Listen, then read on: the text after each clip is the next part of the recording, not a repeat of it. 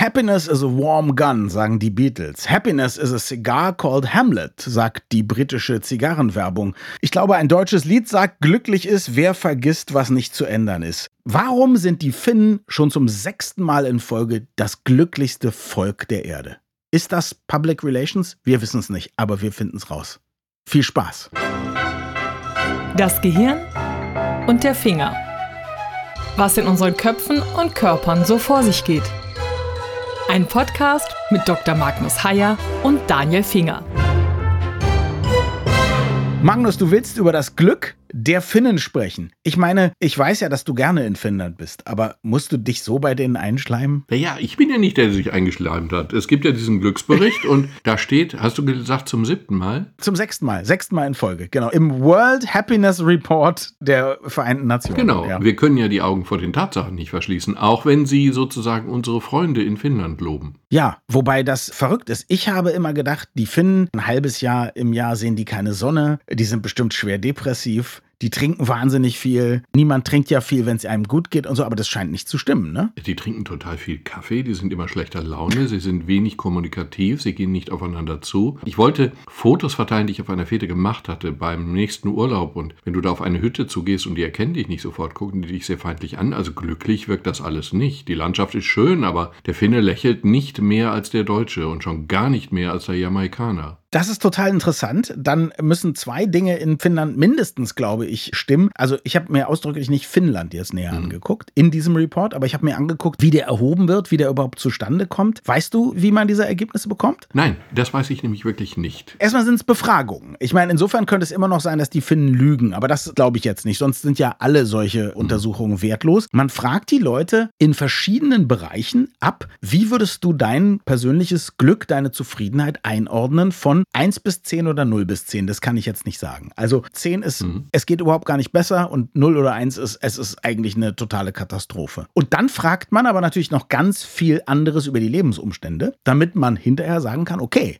die Leute, die das und das und das und das in ihrem Leben haben oder in ihrem Land haben oder sehen, die sind anscheinend glücklich. Das scheint also miteinander zu tun zu haben. Und die Leute, die bestimmte Dinge vermissen oder sich aufregen über andere Dinge, die sind sehr unglücklich. Also scheint auch das miteinander zu tun zu haben. Und beides wird dann auch miteinander verglichen. Also man guckt, haben die unglücklichsten Länder, die zum Beispiel im Schnitt eine Zufriedenheit von drei oder vier haben, manchmal auch nur in bestimmten Bereichen, haben die etwas in diesem Bereich miteinander gemein und haben die glücklichen Länder, die vielleicht mhm. sieben oder acht auf dieser Skala im Schnitt haben, haben die etwas miteinander gemein. Und das Spannende ist, dass da sehr interessante Korrelationen auftreten. Und bei zweien vermute ich, es könnte sein, dass die Finnen das haben. Das eine ist, es scheint ein Faktor zu sein, je gleicher die Zufriedenheit der Leute in einem Land ist, umso höher ist das Land auch im Schnitt. Also wenn es Leute gibt in einem Land, die sagen, ich habe eine Zufriedenheit von acht oder neun, und es gibt aber auch viele Leute in dem Land, die sagen, ja, bei mir ist es eigentlich nur zwei oder drei, mhm. dann ist das Land insgesamt im Schnitt auch nicht so glücklich. Ja, also es scheint so zu sein, dass wenn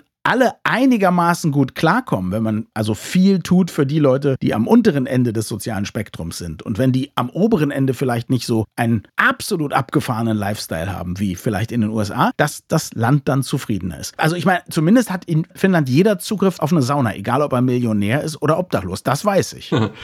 Moment, aber erstmal irritiert mich diese Aussage. Aha. Intuitiv hätte ich gesagt, Glück ist auch so ein bisschen der Kontrast zum Unglück. Mhm. Glück ist, es geht mir umso besser, je schlechter es dir geht. Das klingt zwar jetzt bösartig. Das ist vielleicht bei uns beiden so, weil du mich hast, aber ansonsten glaube äh, ich, genau. ist das aber, nicht Moment, so. aber es ist doch so ein bisschen Wahrheit dran. Also mhm. ich definiere doch sozusagen meinen persönlichen Reichtum am Reichtum meines Nachbarn. Wir reden nicht über Reichtum und die Leute wurden ja auch nicht gefragt, haben sie das Gefühl, sie sind reich, sondern sind sie glücklich. Und ich kann mir schon vorstellen, dass du zum Beispiel, also dir geht's ja gut. Du hast ein wunderschönes ja. Haus, du hast eine sehr große, leicht renovierungsbedürftige Terrasse, aber du sitzt dann da draußen in deiner Terrasse, in deinem Garten mit deinem exzellenten Kaffee und einem tollen Abendessen und manchmal mit mir, manchmal auch mit richtig guten Freunden. Und wenn du jetzt aber direkt nebenan die ganze Zeit das Elend sehen würdest und ja, ja. unterernährte Menschen und so, ich glaube nicht, dass du es genießen könntest. Moment, das glaube ich auch, das stimmt. Aber das ist ja jetzt fast ein Kompliment an die Menschheit, wenn man so sagen will, dass ja. unser persönliches Glücksgefühl auch davon abhängig ist, dass unser Nachbar zumindest nicht unglücklich ist, sondern möglichst auch glücklich. Das Mhm. ist ja eigentlich eine ganz charmante Umschreibung unserer Psyche. Ich finde das auch einen tollen Befund. Jetzt wäre eben aber die Frage, wie ist es denn in Finnland? Hast du das Gefühl, die sind, auch wenn sie ihre etwas bärbeißige, wortkarge Art haben, aber hast du das Gefühl, die sind auf einem ähnlichen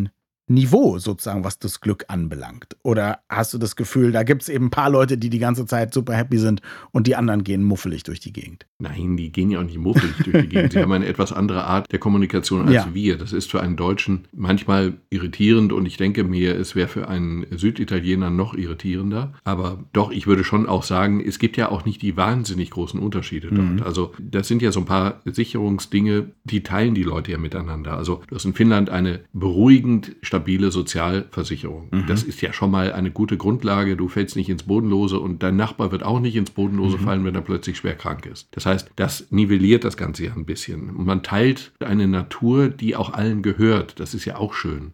Du kennst ja den Begriff äh, Jokami Ehinen Eukoidet. Nee, den kenne ich tatsächlich nicht. Nein. Nein. Das heißt auf Deutsch das Jedermannsrecht. Das ist sehr charmant in Finnland. Es gehört alles allen, solange bis du an der Grenze von einem Grundstück bist. Und dann drehst du freundlicherweise um. Aber du darfst grundsätzlich mit dem Auto zu Fuß oder wie auch immer mit dem Ruderboot überall hinfahren, Mhm. hinlaufen, hinrudern. Du darfst überall anlegen, du darfst überall zelten und sein. Aber in dem Moment, in dem du ein Fahnenmast oder ein Haus oder einen Menschen siehst, trittst du bitte geordnet den Rückzug an, aber du musst nicht prophylaktisch den Rückzug antreten. Also grundsätzlich ist erstmal alles erlaubt, was nicht verboten ist. Zelten ist erlaubt. Schön. Bei uns ist alles verboten, was nicht erlaubt ist. Also Ja. Zelten ist grundsätzlich verboten. Ja, also es gibt natürlich als ganz starke Glücksfaktoren einerseits sowas wie Stabilität und Sicherheit, selbstverständlich, aber zum Beispiel auch die, sie nennen das State Effectiveness, also wie gut der Staat und die Verwaltung funktioniert. Und da kann man ja zum Beispiel sagen, egal was wir schimpfen, dass wir wieder auf dem Amt warten mussten oder so, oder der Herr Bürgermeister hat gar nicht angerufen und gesagt, dass mein Pass abläuft oder so, funktioniert es bei uns ja noch einigermaßen gut. Was ist dein Eindruck, funktioniert es in Finnland vernünftig? In Finnland funktioniert es sogar sehr gut, Mhm. habe ich den Eindruck. Und man darf ja nicht unterschätzen, ich meine, wir leben in einem Staat, in dem du ohne Bestechungsgelder eine medizinische Behandlung bekommst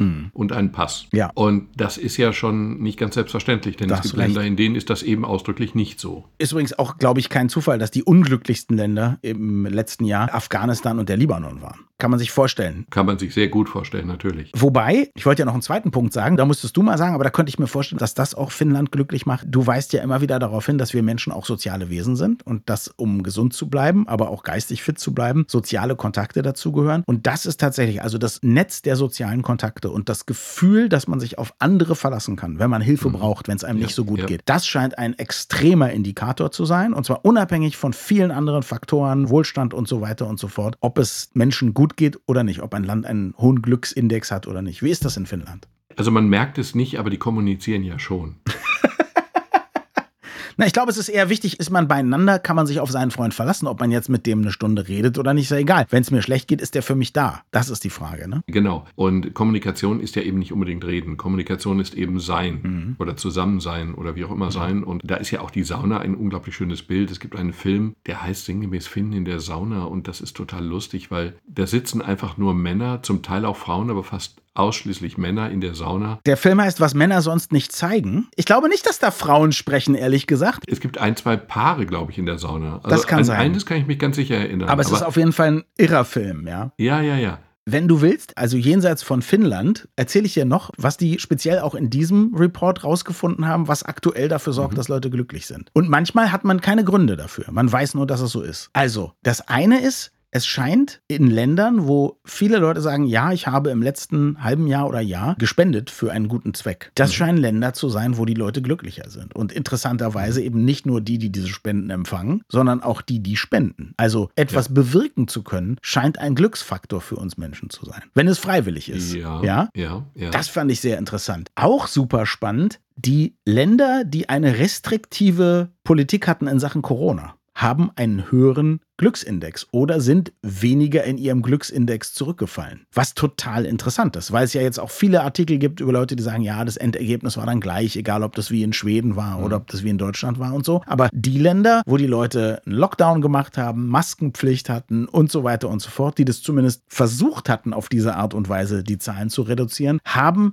durchweg einen höheren Glücksindex. Kann ich mir nicht erklären, finde ich aber total schön. Als jemand, der, wie du auch gesagt hast, wir sollten das nicht auf die leichte Schulter nehmen. Ja, vielleicht fühlt man sich auch ein bisschen geborgener oder so oder auch in der Gemeinschaft geborgen. Ja. Also wenn alle gemeinsam eine Maske ja. tragen, dann, wenn du eine Maske trägst, kümmerst du dich mit deiner Maske ja auch um mhm. mich. Du schützt ja nicht nur mhm. dich vor mir, sondern auch mich vor dir. Und das ist ja schon ein Gemeinschaftsgefühl. Ich fand also in den Corona-Maßnahmen, die ich damals angemessen fand, aus heutiger Sicht würde man Dinge anders sehen, aber damals angemessen fand, fühlte ich mich auch so ein bisschen geachtet durch die anderen, die dann eben auch mhm drauf geachtet haben. Super spannend übrigens, dass die sozusagen Wohltätigkeit oder dieses Spenden oder sich engagieren für soziale Zwecke für andere Menschen in der Corona-Zeit, wo die Leute ja eigentlich alle selber genug Probleme hatten, mhm. zugenommen hat. Also die Zahlen des Reports sagen, die Leute sind jetzt umsichtiger, die tun mehr für andere Leute, engagieren sich mehr für andere. Wir sind einfach soziale Wesen. Ja. Wir sind soziale Wesen. Und wenn wir irgendwo ein Unglück sehen, dann haben wir den Impuls, dahin zu gehen und zu helfen. Mhm. Wir sind im Grunde keine Schaulustigen, sondern wir sind eigentlich Wesen, die dann helfen mhm. wollen. Wir können es nicht immer, aber eigentlich sind wir nicht asozial. Verrückterweise, die Ukraine ist ja nun jetzt sehr lange schon in einem Krieg. Und trotzdem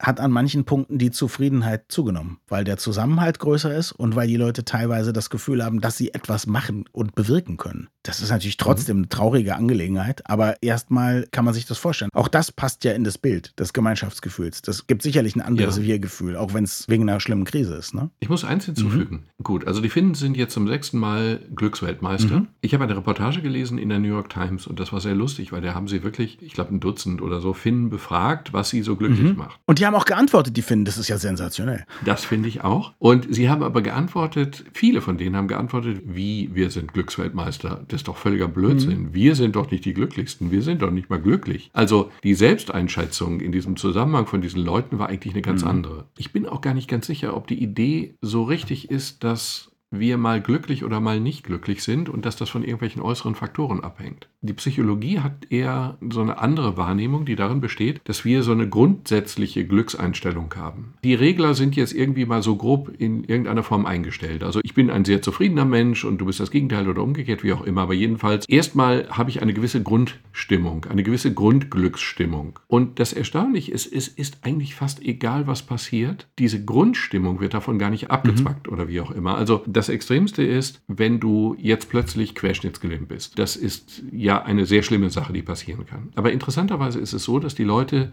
dann irgendwann wieder in ihr Leben zurückfinden und auch in ihr subjektives Glücksempfinden. Mhm. Das heißt, nach einem Jahr ist jemand, der plötzlich an den Rollstuhl gefesselt ist, eigentlich nicht unglücklicher, als er ein Jahr vorher war. Obwohl die Situation eine ganz andere ist. Möchte mich übrigens, weil ich die Arbeit der Sozialhelden in Berlin ganz toll finde, möchte ich an dieser Stelle sagen, Magnus, die sind alle gar nicht an den Rollstuhl gefesselt. Die sitzen nur im Rollstuhl. Das ist denen sehr wichtig. Er sagt, wenn jemand an den Rollstuhl gefesselt ist, bitte machen Sie ihn los. Ja? Okay.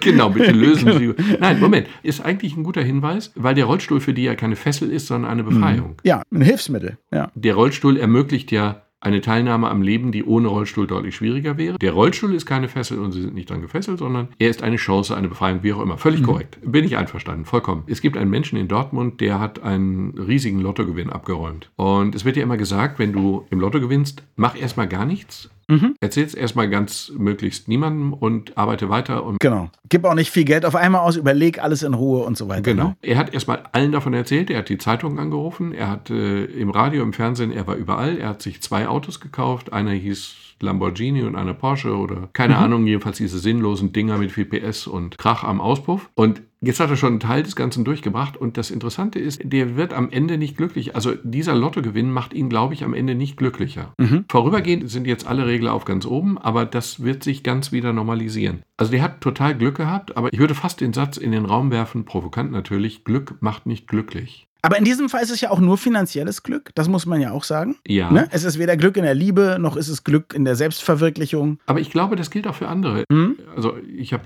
in einem anderen Podcast schon erwähnt, dass ich heute eine Radtour gemacht habe mit einem Freund. Und wir haben dann überlegt, was waren so die glücklichen Momente in unserem Leben. Gut, die ganz persönlichen lasse ich jetzt einfach mal draußen vor. Mhm. Aber so ein Glücksmoment währt dann eben nur kurz. Und dann hast du ein Buch geschrieben und dann kommt ein Paket. Und in diesem Paket sind Bücher. Mhm. deine Bücher. Dann packst du sie aus und gehst fast zärtlich mit ihnen um und dann hast du ein wirkliches Glücksgefühl. Und das dauert aber nur ein paar Tage und dann fängst du an, dich um die Absatzzahlen zu sorgen und äh, solche Sachen. Diese Gefühle teile ich mit ihm und mit vielen anderen. Also das Glücksgefühl ist toll, aber es ist keine, keine Dauerveränderung. Zufriedenheit geht über Euphorie. Ja, Zufriedenheit ist sozusagen der Steady State und die Euphorie ist dann mal so ein kurzer Ausschlag. Und ich glaube, dass die Tatsache, wenn es, jetzt begebe ich mich einfach auf dünnes Eis, finnisches Eis in dem Fall, warum sind die Finnen so besonders glücklich? Also es gibt ja viele Faktoren, die dafür mhm. sprechen, dass man da glücklich sein kann. Die Mücken gehören nicht dazu und der lange Winter auch nicht, aber die Natur, das ist ja schon alles toll, das Gefühl der Sicherheit. Aber irgendwie ist ja auch interessant, dass die in dem rauen Norden leben, in einer Umgebung, in der sie seit Generationen immer ums Überleben kämpfen mussten. Vielleicht ist das eher die Ursache, dass du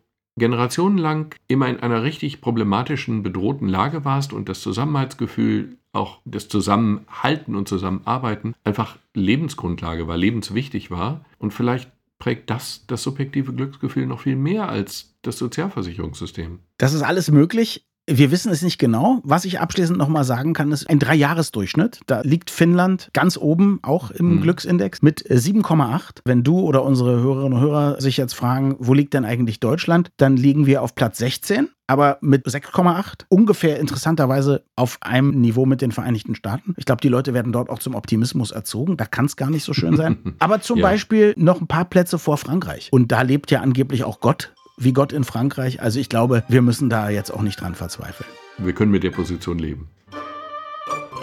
Danke fürs Zuhören und bis zum nächsten Mal.